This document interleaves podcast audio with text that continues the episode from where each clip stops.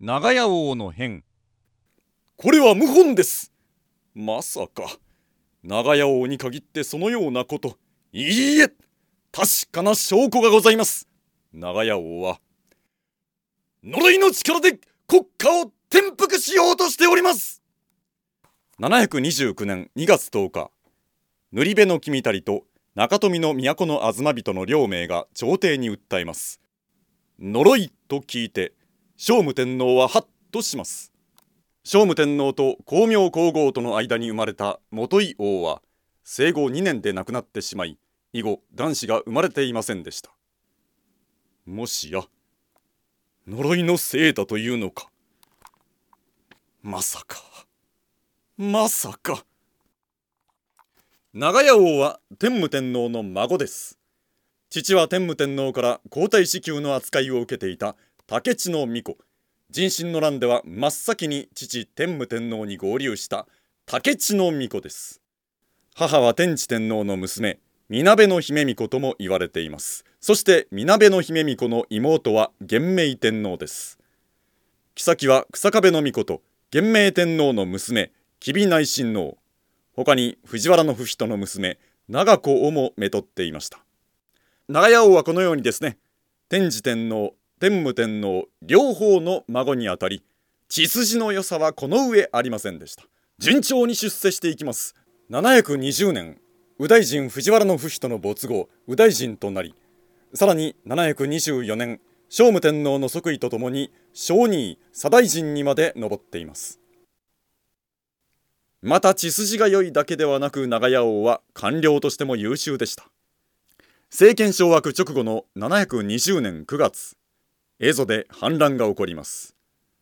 すると長屋王はいち早く田地比のあ田守らを派遣し鎮圧させています。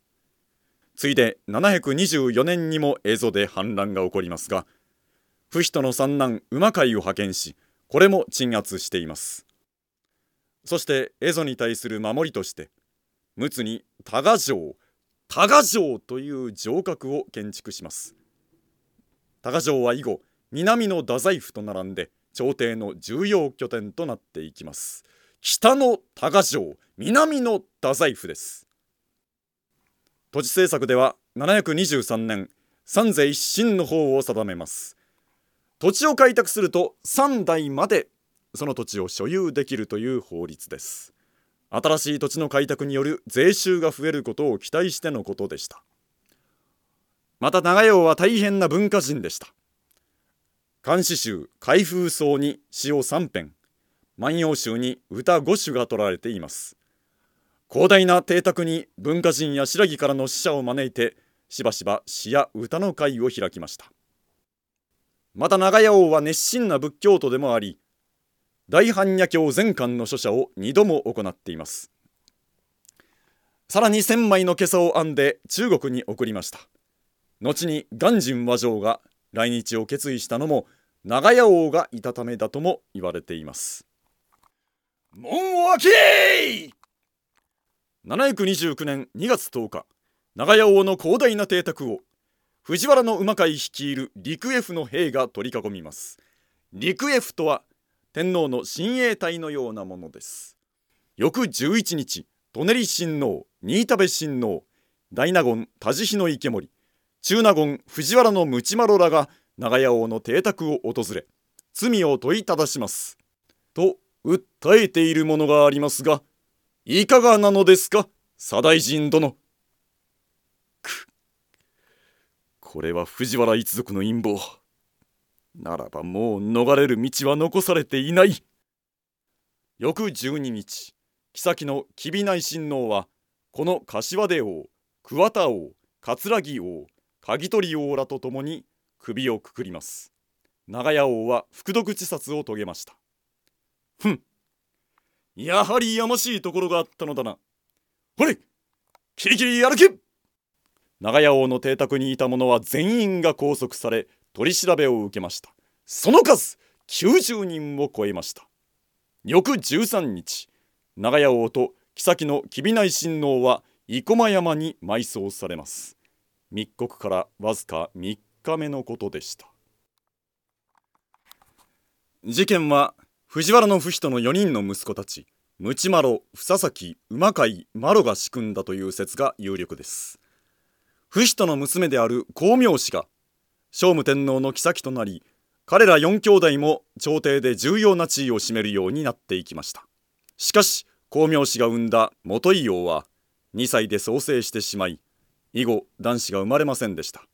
そして別の夫人阿田犬飼の広利から朝香親王が生まれます。朝香親王に即位されてしまうと我らの権力地盤が緩んでしまう。どうにかならんか。一層光明氏を皇后に格上げしてみてはどうか。おおそれは良いですの。不人の子であり藤原四兄弟の妹である光明氏が皇后に立てば将来男子が生まれれば皇太子に立てられます。藤原氏に有利です。しかしこれに長屋王が反対します。皇族でない者が皇后の位につくなどありえませぬ。今まで皇后は皇族出身の女子に限られていました。中にも皇玉天皇や持統天皇は初め皇后として立ち後に女帝となったことで有名ですね。